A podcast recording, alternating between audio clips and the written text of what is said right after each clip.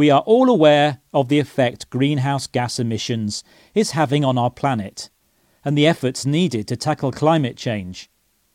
Most of us are doing our bit to minimise our impact on the environment, but despite our collective effort, are we doing enough to achieve net zero by 2050? Net zero means not adding to the amount of greenhouse gases in the atmosphere.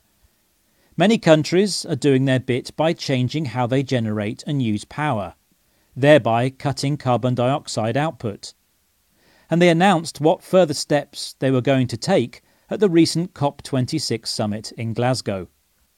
In the UK, the government has been setting out its plans to achieve net zero by 2050. It's recently announced an end date for the sale of gas boilers, which are used for heating homes. The idea is to replace them with heat pumps.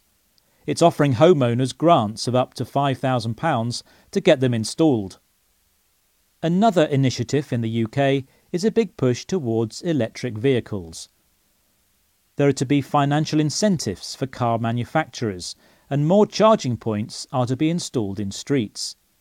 And there's to be a ban on the sale of new petrol and diesel cars by 2030. But not all emissions can be reduced to zero, so those remaining will have to be compensated for or offset. One way to do this is to plant thousands of trees, which are good at absorbing carbon dioxide. The UK government has pledged to plant 30,000 hectares of trees a year by 2025. There are other ideas too, but what's certain is this will cost money.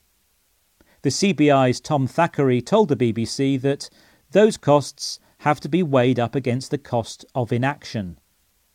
Whether the UK, or anyone else, reaches net zero remains to be seen.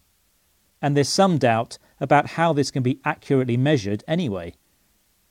But it's generally recognised that a global effort is needed to tackle climate change.